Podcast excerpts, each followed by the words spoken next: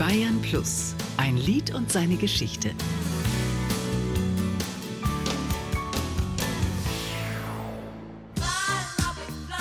Ramona von Silver Convention über den Welthit Fly Robin Fly.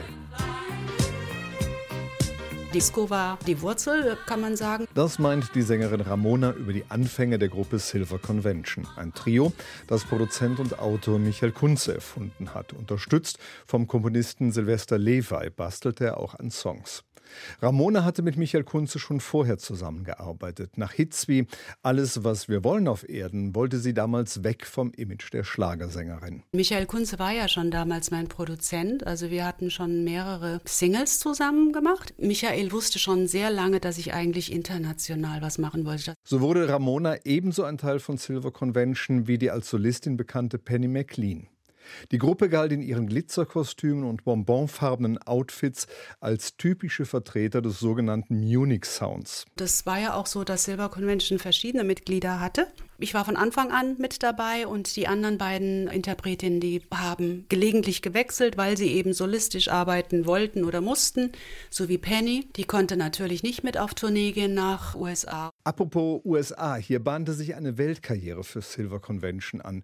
Vor über 45 Jahren fiel der Startschuss mit dem Song Save Me und dann kam Fly Robin Fly, eine Nummer 3 in den deutschen Charts, aber in den USA ging so richtig die Post ab.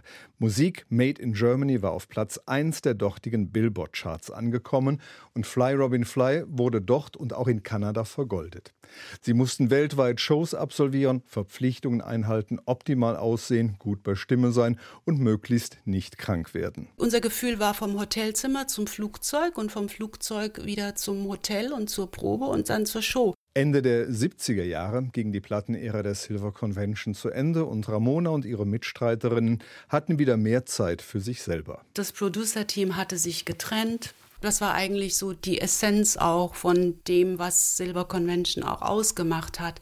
Wir selbst, wir drei, hatten uns auch damit beschäftigt, mal gerne eine Pause und Privatleben zu haben. Und ich denke, dass es bei Silvester und bei Michael eben auch so war, dass die auch gesehen haben, dass wenn sie nicht zusammen können, dann ist es auch besser, Silver Convention zu lassen und in guter Erinnerung beim Publikum auch zu lassen, was ja der Fall ist.